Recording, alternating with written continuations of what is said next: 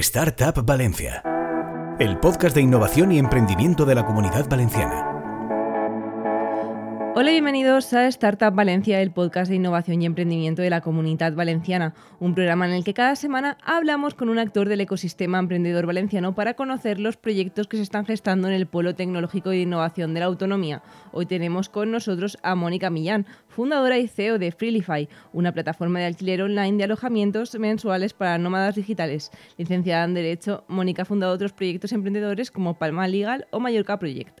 Bueno, aquí está Mónica, recién aterrizada de, Mallorca o de donde sea, ¿no? Porque es nómada digital, ¿de dónde vienes? Vengo de Mallorca, que es mi casa. Hemos acertado. Y bueno, antes que nada, muchísimas gracias por invitarme. Estoy encantada de estar aquí. Pues cuéntanos, Mónica, qué es Freelify, ¿no? Y cómo nace el proyecto.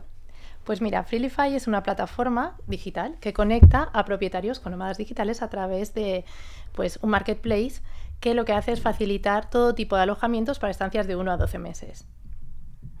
Eh, o sea, ¿por qué decís que es necesario ¿no? otra plataforma más? Porque es verdad que hay numerosas plataformas, cada una, cada una con su utilidad, pero ¿en qué momento pensáis? Bueno, pues la nuestra va a aportar algo más. Pues mira, te explico. Bueno, la idea vino, eh, llegó en, en el 2018. Yo soy abogado, como bien has dicho, era más bien, porque aunque lo sigo siendo, no ejerzo como tal. Y, entonces me di cuenta que muchísimos clientes nuestros pues ya empezaban a tener las famosas multas por publicar en Airbnb, por el problema con las licencias vacacionales, etcétera.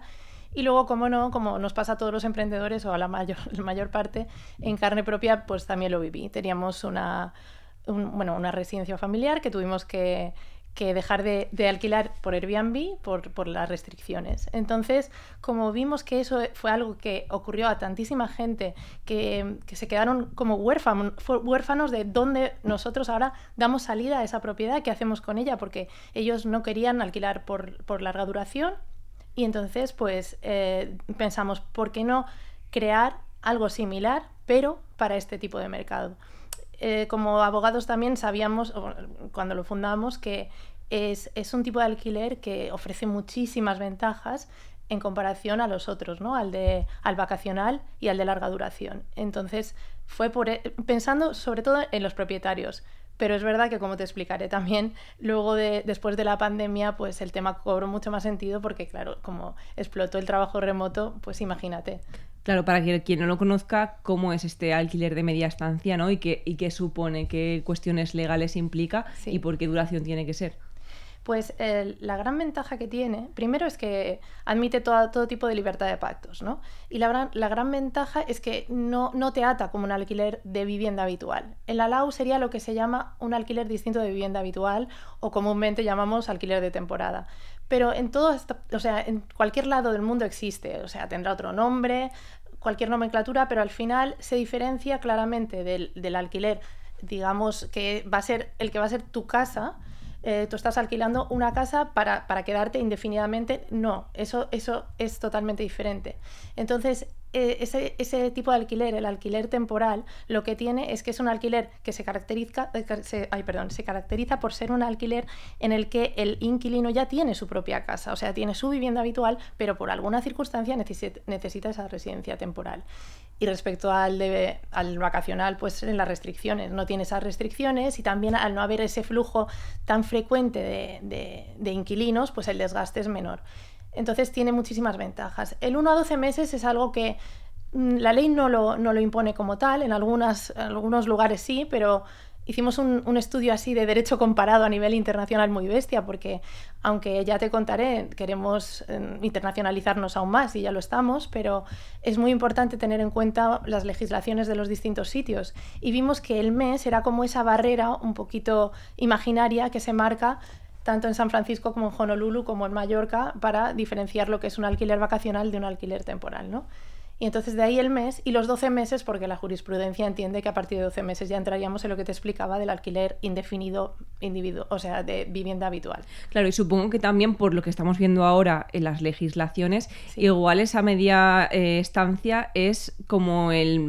O sea, vamos a decirlo limbo, pero lo que más se asemeja entre todos, ¿no? Porque es verdad que en la, en la, o sea, en, el alquiler que o sea, que realizas de vivienda habitual, se están poniendo restricciones fuertes en algunos lugares, ¿no? En la de corte también se ponen restricciones para evitar que suba el precio, ¿no? De, lo, de la larga estancia. Entonces, igual el medio es la frontera esa en la que todo se parece más. Sí, exacto. Y es una solución óptima, pues, pues yo veo que propietarios que, por ejemplo, quieren vender la casa, no ahora, pero la tienen en venta o la quieren vender el año que viene.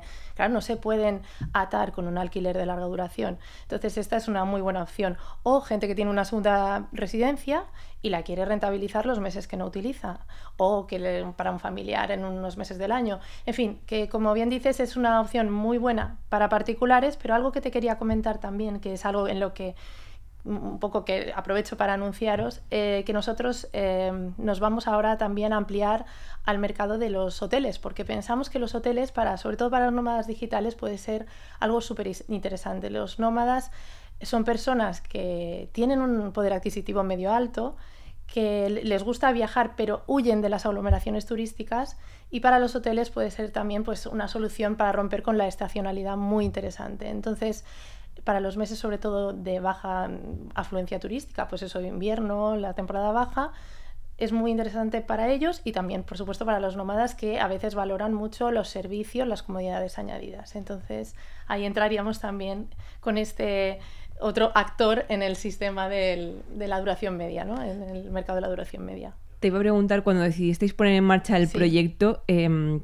qué competencia teníais, evidentemente competencia pueden ser cualquier plataforma, pero había específicas ¿no? de media estancia o, no había tanto como para decir, bueno, pues es un momento de lanzarnos. A ver, cuando empezamos eh, a pensarlo y cuando, hombre, es verdad que durante la pandemia paré un poco la idea, seguí, seguí desarrollándola, pero claro, no sabíamos lo que iba a pasar con el mundo, ni con los viajes, ni con nada. Entonces, eh, luego sí que investigué mucho, la primera que conocí Obviamente fue Spotahome, que es muy conocida, eh, sobre todo en España.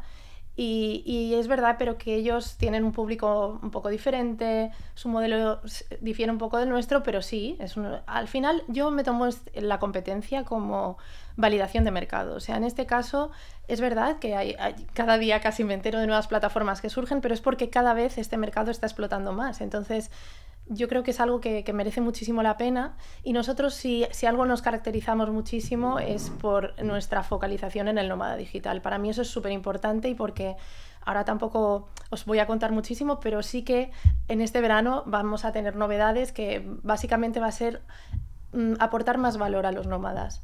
O sea, no nos vamos a quedar en el alojamiento, sino que vamos a querer hacer un poco un 360 para los nómadas. Entonces ahora todavía no, no quiero gafarlo y no quiero contar más de la cuenta porque todavía no están cerradas las cosas, pero sí que eh, queremos que esa experiencia en nuestra plataforma sea lo más integral ¿no? para el nómada y que facilite sus estancias de la mejor manera. bueno, ahora en los próximos cinco minutos te convencemos de que nos cuentes algo más de cómo va a evolucionar esta plataforma, pero ¿cómo es eh, esa llegada ¿no? hacia el nómada digital? Porque explicabas que, claro, con la pandemia al final mm. ocurrió un boom que es que la gente no se da cuenta de que pues, quiere viajar más. Y entonces, ¿cómo, cómo llegáis hasta el nómada digital?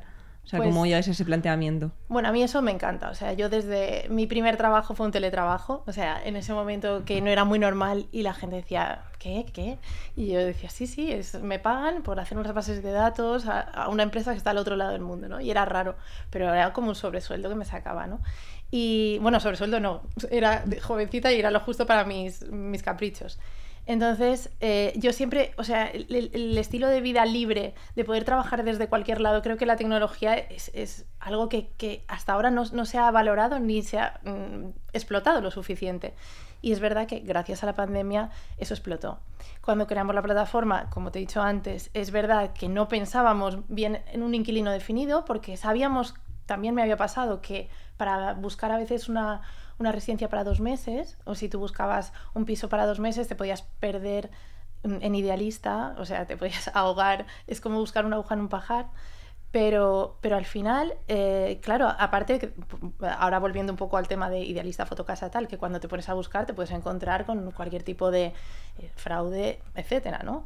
Entonces, eh, aparte de que no era muy práctico y era complicado, pues veíamos que eso ya era una necesidad. Pero yo pensaba, pues eso, sí, trabajadores desplazados por empresas, gente que, pues por reagrupación familiar de algún tipo, tal, pero no concretaba en el nómada. Y a raíz de la pandemia es que vino, vino todo rodado, es que surgió y tengo que decir que, no sé si tenías el dato, pero ahora mismo hay como unos 35 millones de nómadas en el mundo, pero eh, ya hay unos estudios que dicen que en el 2035 serán mil millones, o sea, el crecimiento es exponencial yo creo que es un mercado por el, que, por el que merece mucho la pena apostar, la verdad.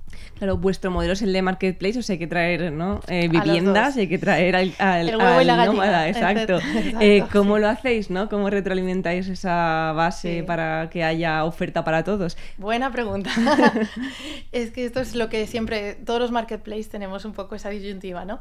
En realidad el propietario sería el proveedor nuestro y, pero que es un proveedor al que tenemos que también enamorar y lo tenemos que captar. No, no, no, no, es como cualquier tipo de proveedor tecnológico que puedas contratar y ya está, no. Entonces tenemos que ganarnos su confianza. Al principio puede ser complicado y nos, nos, cuesta un nos costó un poquito al principio, sobre todo porque no sé si eh, no, no te lo he comentado, lo sabías, pero nosotros empezamos con otro nombre. Empezamos eh, con, nos llamábamos B2Rent al principio. Cuando entramos en lanzadera y ya nos desarrollamos más, hicimos el rebranding. Pero, pero cuando lo que iba al lado de la marca, ¿no? Cuando no te conocen, cuando eres nuevo en todo este ecosistema y en el mercado es, es complicado, pero eh, poco a poco empezaron a caer propiedades, a llover propiedades y, y, me, me, sorprendió sobre todo que en Latinoamérica nos empezaron a publicar un montón. Y evidentemente eh, los medios que utilizas para promocionarte para uno y otro no son los mismos. Por ejemplo, Google Ads lo podríamos usar para propietarios y también para nómadas, pero sobre todo para nómadas a lo mejor es más redes sociales, comunidades, etc.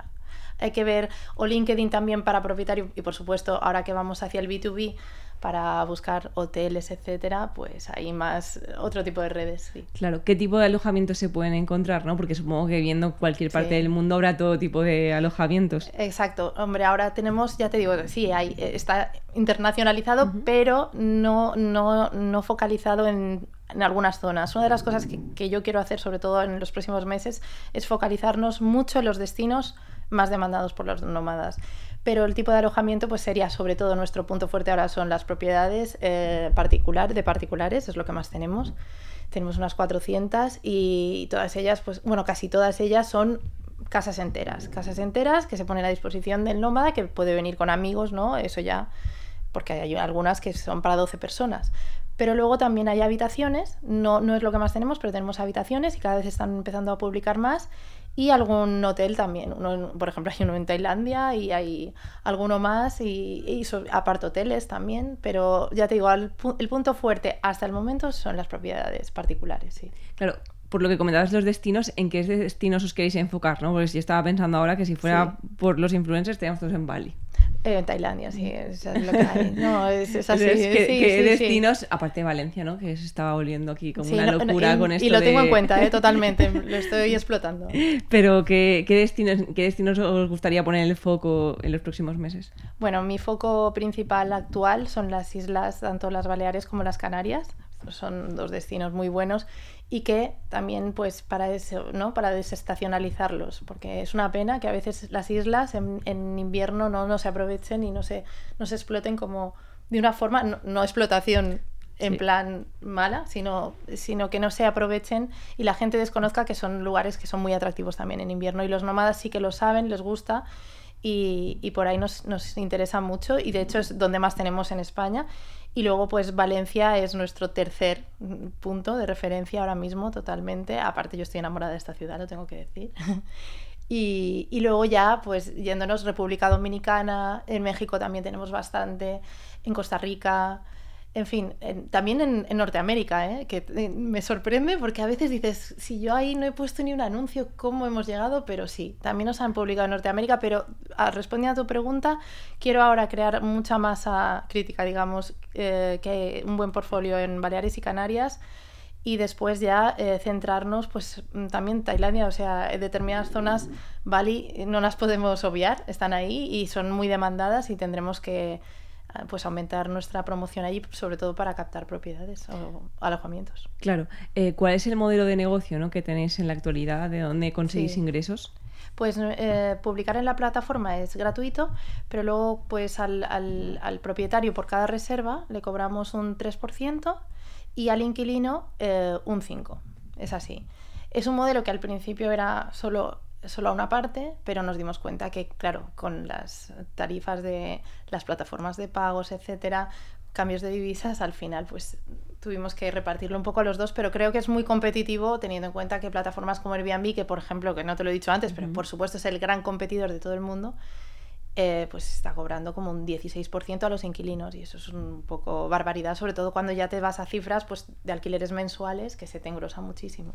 Claro, ¿cómo es el funcionamiento? Porque sí que eh, he leído que tenéis algunas peculiaridades, como por ejemplo que eh, hasta que el inquilino no llega ¿no? a la casa, no, no, realizáis el cobro, o, sea, bueno, más bien el, no sé si el cobro o más bien el pago ¿no? a la otra parte. ¿Cómo, ¿Cómo, funciona por dentro? Sí, pues eh, es así. Cuando la reserva se, se formaliza, o sea, se, se confirma, en ese momento se realiza el pago el pago se puede financiar, ¿vale? Esto es una facilidad de pago que ofrecemos, pero en, ese caso el, inquilino aquí le está viviendo el dinero es a la financiera, que es Klarna, con la que trabajamos, a través de Stripe. ¿Qué pasa? Ese dinero, sea como sea, de un lado, o sea, íntegramente pagado en ese momento o financiado, se deposita en, Stripe. O sea, nosotros no lo tenemos, no, no, no está a nuestra disposición, pero está en Stripe y se libera únicamente 24 horas después de que el inquilino llega a la vivienda y que comprueba que todo está correcto. Eso sería un funcionamiento muy similar al Airbnb porque yo en eso soy muy fan y quería mm, mantener esa como esa para mí ese punto fuerte que me parece magia para los propietarios, la tranquilidad que te aporta, o sea, para los inquilinos y para los propietarios, al final es para las dos partes. Todo lo que redunde en seguridad es bueno para los dos. En este sentido te diré también eh, que una de las cosas que estamos incorporando ahora, hablando de novedades, es la verificación de propiedades. Para mí es súper importante porque, como te decía, cuando eres nuevo en un, en un mercado, te estás eh, haciendo un nombre, pues claro, la gente tiene que confiar, ¿no? Y es difícil a veces fiarte pues, de una propiedad que estás viendo, pero que está al otro lado del mundo y ahora ya pago y a ver qué pasa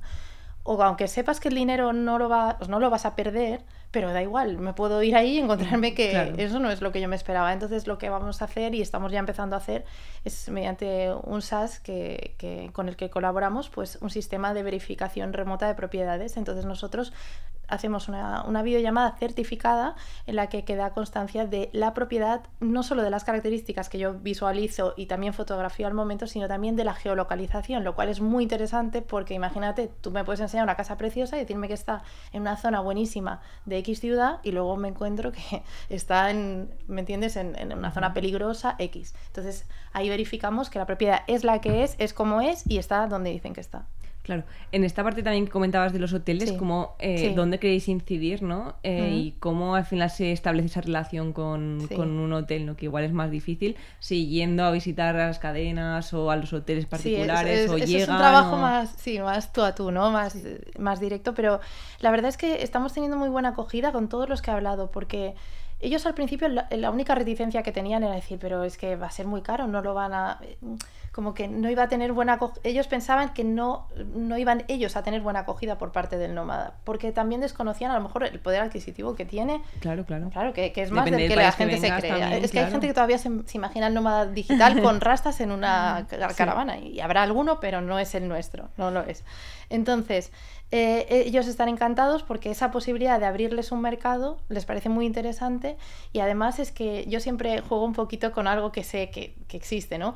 Eh, los hoteleros siempre han tenido mucha reticencia con el tema de Airbnb, con o sea, una lucha contra el alquiler vacacional, etc. Entonces yo digo, este es el momento de la revancha, porque normalmente la gente para una estancia de un mes, dos, tres, nunca pensaba en un hotel.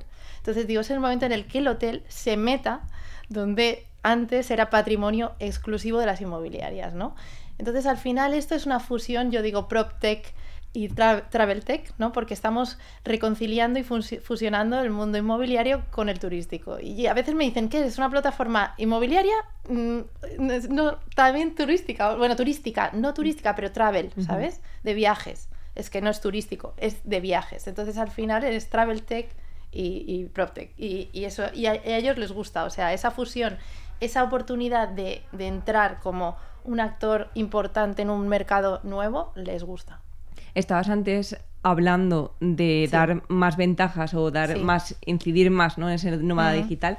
¿Puedes adelantarnos alguna de las cuestiones, ¿no? Por dónde irá esa Sí, bueno, eh, a ver, como te he comentado que yo estoy en Lanzadera, estamos trabajando allí, allí hay un ecosistema brutal, entonces han surgido muchísimas oportunidades de sinergias ahí ya todo el mundo que tiene algo de nómada digital o que pueda hacer aportar valor a un nómada digital ya se dirige a mí y, empezamos a hablar y, ya estamos construyendo algo muy chulo que yo creo que, será guay porque al final se trata de eso, o sea, aportar más valor y, y, más recursos. Con eso ya te digo que, pues imagínate, tú puedes imaginar cuando un nómada viaja, ¿qué necesita? Pues aunque pueda trabajar desde su casa, no quiere estar solo, quiere socializar, X, y entonces al final, pues un coworking. Eso va casi de la mano. Entonces, todo lo que sean coworkings, partners nuestros. Todo lo que sea, pues, facilidades de movilidad, partners nuestros. Y de ahí, pues, todo lo que pueda ayudar eh, a su estilo de vida y mejorarlo y hacerlo más fácil, pues, partner nuestro. Y ahí es donde vamos a crear, pues, una especie de hub interno de, recursos para nómadas. Pero bueno, ya te he adelantado mucho y, por ahí va. Y si todo va bien, para verano estará. Estás hablando todo el tiempo de que estáis dentro del programa de aceleración de lanzadera, ¿no? ¿Cómo llegasteis hasta allí? porque os presentasteis al programa? ¿Y qué ha supuesto durante este tiempo eh, para la compañía? Bueno, eh, fue, fue, la verdad todo un poco casual porque estábamos en el DES de, de Málaga, que justo acaba de acabar ahora, pues la edición pasada, y yo tenía un stand ahí porque habíamos sido seleccionados para, como finalistas para un, bueno, un premio que había. Y entonces teníamos un stand. Y, y, de repente, pues yo no había nadie de lanzadera, pero al día siguiente, pues recibí un email. Bueno, no, mentira, no fue un email, fue en LinkedIn, un mensaje de LinkedIn de un director de proyecto, un captador, jefe de captación, que me escribió y me dijo si me interesaba tener alguna entrevista, pues para ver si, si pues eso, si cuadraba. Entonces empezamos a hacer las entrevistas del proceso, a seguir. Y fue, fue guay porque nos entendimos muy bien, todo evolucionó y casi a las tres semanas ya me confirmaron que, que, eso, que podría entrar. Claro, a mí me preocupaba porque yo vivo en Mallorca, tengo la familia ahí y tal, y decía, a ver si voy a estar obligada a irme a vivir allí. Y me decían, no, con tres veces a la semana mínimo y un poquito de... O sea, que ellos quieren ver que tú te implicas, ¿no? Entonces al final yo pensé, bueno, esto es un poco locura, pero si no lo hago me arrepentiré toda mi vida, mucho más que si lo hago. Entonces efectivamente nunca me he arrepentido, ¿eh? Súper buena experiencia. Y, y, genial. O sea, todo, todo lo que hemos perfilado, todo lo que le hemos dado la forma del negocio, lo que lo se ha estructurado, ordenado, lo que he aprendido es, bestial y sigo, vamos, sigo, sigo aprendiendo. Mañana estaré ahí, por cierto. En la parte de financiación, no sé si es todo autofinanciación, si vais a buscar alguna ronda, si pensáis eso, buscar financiación externa, ¿cómo lo habéis planteado? Hasta ahora no, hasta ahora todo ha sido mm, propio. No hemos necesitado todavía nada y, la idea es eh, demorar lo más posible. Sí que es verdad que a lo mejor en, en, septiembre, eh, pues a lo mejor levantamos una pequeña ronda, o lo, bueno, lo estamos estudiando para también luego buscar el ENISA y, aprovechar un poquito para, sobre todo a nivel publicidad, los, los gastos son muy elevados cuando quieres pues asentarte en determinados mercados y como te decía, como me interesan puntos más estratégicos a nivel internacional, pues habrá que seguramente echar mano de una ronda, eso sí. Claro. Eh, ¿Qué objetivos no como compañía tenéis para este año? Aunque ya hablabas de algunos, como este hub de partners para complementar toda esta parte de, alojamiento. ¿Qué, os planteáis para 2023? Bueno, a mí lo que más em, ahora mismo me motiva es ampliar la oferta, bueno, por supuesto ampliar y consolidar la oferta mm, de particulares, eso es súper importante, pero ampliar la oferta hotelera, poder sacar todo el tema de reserva de hoteles cuanto antes. Em, el, tema de las garantías y las facilidades, o sea, es algo que es como una obsesión. O sea, las garantías, por mucho que tengamos el sistema de evaluaciones, las verificaciones, todo lo que te comentaba, o sea, es algo que nunca es suficiente y también quiero mejorarlo. Y, a ver, mm, ampliar los recursos, lo que te comentaba de los, los partners y, y a lo mejor pues algo más que, que, es que no quiero gafarlo mucho, pero sería eh, algo como una, especie de comunidad interna, que es un proyecto muy ambicioso, pero no sé si ya será 2023, seguramente sí, por lo menos el principio, pero ya, bueno, realmente ya lo anuncié un poquito por LinkedIn y por redes, o sea, tampoco está en secreto, pero sí, es algo que, creemos que todo lo que, como te decía, em, mejore el estilo de vida nómada digital, pues queremos que esté ahí. Y si no es en 2023, será en el 24, pero, pero es, es mi, mi máxima aspiración ahora mismo. A día de hoy, ¿cuántos alojamientos podéis tener más o menos en la plataforma? Pues como te decía, unos 450 más o menos, 400 y pico, sí, 450. ¿Y cuesta esa captación de alojamientos pensando en que en el mercado, ¿no? Al final es verdad Mm. que estáis pensando en España, ¿no? Que está más Mm, copado. sí. Eh, no sé si cuesta atraer a esos alojamientos o al final también son de la filosofía de voy a estar presente en varias plataformas y ver quién me Sí. ofrece lo mejor o cómo, cómo se realiza Bueno, esta en, captación. en este sentido no hay ningún problema porque somos compatibles con cualquier plataforma. O sea, por ejemplo, mira que te hablaba yo de que somos una solución para aquel que no tiene licencia vacacional, pero hay muchísima gente que tiene licencia vacacional y se anuncia con nosotros. Y yo me sorprendía, pero claro, es que ellos mismos te, te dicen, y lo he escuchado, ¿eh? Eh, no, no, es que en, invierno preferimos por meses porque es más cómodo, porque si no tenemos muchos huecos, porque tal. Y entonces prefieren la tranquilidad de ya tener unos meses ya fijos y, y- y prefieren hacerlo así. Entonces es compatible. Solo tienen que sincronizar calendarios o mantenerlo actualizado manualmente, pero tenemos esa posibilidad de que los tengan automatizados de forma que se sincronicen. Te sale una reserva en Airbnb, pues sale en el mío, automáticamente aparece, se, se bloquea el día. Entonces, en ese sentido, no hay ningún problema. Luego también, una cosa que, que es interesante es, es bueno, que, que, como te comentaba, ¿no? Al final ellos ven que, que no pierden nada por publicarlo, o sea, es gratuito publicar. Entonces dicen, bueno, yo lo publico, si quiero lo despublico, yo, tienen todas las facilidades, controlan todo su anuncio y, en fin, mucho que ganar, poco que perder, ¿no? Claro, que eh, no te he preguntado, pero ¿qué encuentran eh, Sí. los, los, los, los alojamientos ¿no? dentro de la plataforma a nivel tecnológico? Sí. Que supongo tendrán un panel, ¿no? Como decías, para ¿qué, qué Mm. encuentran dentro? Bueno, pues el panel, digamos, por la parte de propietarios, porque, bueno, la- hay que decir que la aplicación, que ahora mismo la hemos modificado y la nueva va- se va a lanzar en un par de semanas, pero eh, tenemos una misma aplicación para los dos, ¿vale? Tú eliges si, le- si la estás utilizando como inquilino o como propietario. Entonces, para, por la parte de propietarios, por supuesto, te da la opción de gestionar tus propiedades si ya las tienes, entonces tú ya gestionas lo que quieras modificar o lo que quieras incluir, si quieres añadir otra propiedad o retirar lo que tú quieras. Y si, si eres inquilino, pues búsqueda. Básicamente es búsqueda y darle a reservar. Pero sobre todo el que tiene más, más miga sería el del propietario, porque tiene eso, pues, el, todo el formulario de creación de, una, de, un, de un anuncio, ¿no? Y ahí yo he sido muy meticulosa y siempre, todavía lo quiero mejorar mucho, sobre todo a nivel de experiencia de usuario. Es muy mejorable y eso está bien. Pero eso todos lo decimos siempre porque nunca está lo, yo soy muy perfeccionista y nunca está lo suficientemente bien. Pero la idea es que, que puedan eh, elegir hasta lo más mínimo, porque hay algo que no te he comentado, pero en este tipo de alquiler el contrato de temporada, o sea, no, no, la ley no exige una forma escrita, que nosotros siempre decimos, si cualquiera de las partes nos lo pide, le damos un contrato tipo y ellos ya mmm, lo firman y no hay ningún problema, pero no, no es una exigencia legal, ¿no? Pero todo lo que consta en la plataforma, cada una de esas tics que marca el propietario cuando está creando el anuncio y que luego figuran ahí, digamos, cuando el, el, el, inquilino está, está confirmando la reserva, eso es como una parte vinculante totalmente, es un contrato. Entonces, al final, todo lo, lo, máximo que podamos afinar en, esa, en ese formulario, pues es, es muy importante.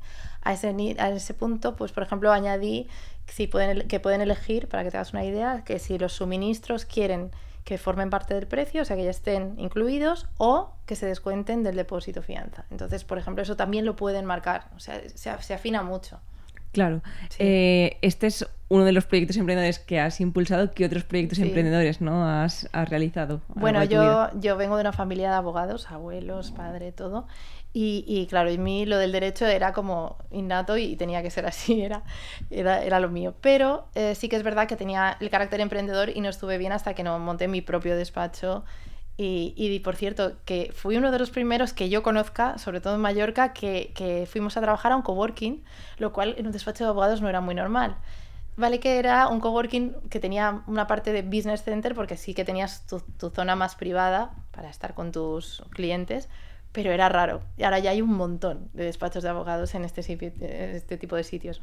Y, y, entonces yo pues eso, monté Palma Legal, sigue existiendo, ahora mismo pues lo, lo llevan otras personas, y, pero bueno, yo estoy ahí siempre pendiente de todo.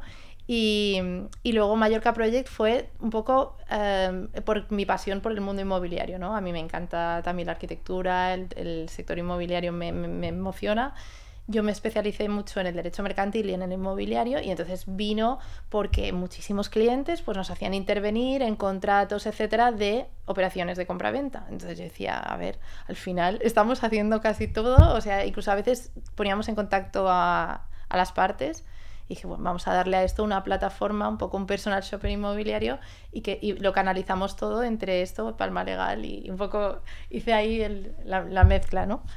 Y claro. sí. Eh, bueno, pues estamos llegando ya sí. al final de la entrevista, que aquí el tiempo se consume muy rápido, y quería pedirte eh, un sí. par de consejos. Yo creo que uno sí. para la gente que tiene un marketplace, ¿no? Que siempre es un modelo que suscita esa curiosidad de lo que tú decías antes, el huevo o la, la gallina, ¿por, no. dónde empiezo? Uno, eso por un lado, y por otro algún consejo, ¿no? Para gente que se lance ahora a emprender. Pues lo del marketplace, como dices, es, siempre es lo mismo, pero yo lo tengo muy claro. O sea, necesitas primero a los proveedores porque tú puedes tener la plataforma más chula del mundo con todas las características, features que le quieras meter y que todo el mundo entre y diga, ¡ah, oh, qué bonito! Quiero reservar aquí, pero si no tienes nada, es como, me voy a una tienda, qué zapatería más chula, pero no hay ni un zapato. No, o solo hay uno de la talla 2 y uno de, o sea, de la talla 30 y otro de la talla 46. No, no me vale. Entonces, tienes que tener variedad, tienes que tener un buen surtido eficaz, como decimos siempre en lanzadera, y al final ese surtido es lo que quiero pulir y quiero al máximo pues afinarlo para que esté lo más optimizado posible para nuestro cliente, que es el nómada, ¿no? Y, y en este sentido sí que es verdad que también al principio todo el mundo te habla de facturación, facturación, pero el, el, el primer paso de un marketplace tiene que ser crear esa masa de crear producto, o sea, así que no, no tienes sino nada que ofrecer, ¿no? Entonces para mí en ese sentido está muy claro. En cuanto al emprendimiento, pues yo ya te digo, en mí es, es algo que, que, me ha surgido siempre, es natural y yo creo que mm, al final sale. Es como intentar retener, ¿no? Ya puedes tener la profesión que tengas, pasa mucho, yo lo estoy viendo en el entorno que estoy. Hay gente que es ingeniera, gente que es médico, gente que es mil profesiones y al final si tú eres emprendedor, tienes que sacarlo, porque es que es como que si no explotas, ¿no? Y yo animo a cualquiera que lo haga porque te hace feliz. Al final es, trabajas en algo que, mírame, yo es que sonrío cuando hablo de, de mi proyecto, es como tu hijito digital, ¿no? Y, y, nunca es tarde y que todo el mundo siga su, su instinto, ¿no? Hay que ser valientes. Genial, pues nada, con este sí. mensaje positivo vamos a dejar esta entrevista, ¿no? Que esperemos que haya inspirado a los que nos están escuchando y también vea un poco cómo se desarrollan este tipo de modelos. Así que muchísimas sí. gracias, eh, Mónica, y a vosotros os esperamos en el próximo podcast. Encuentra todos nuestros podcasts en nuestra web 999plazaradio.es o en tu plataforma preferida. 99.9 Plaza Radio, la voz de Valencia.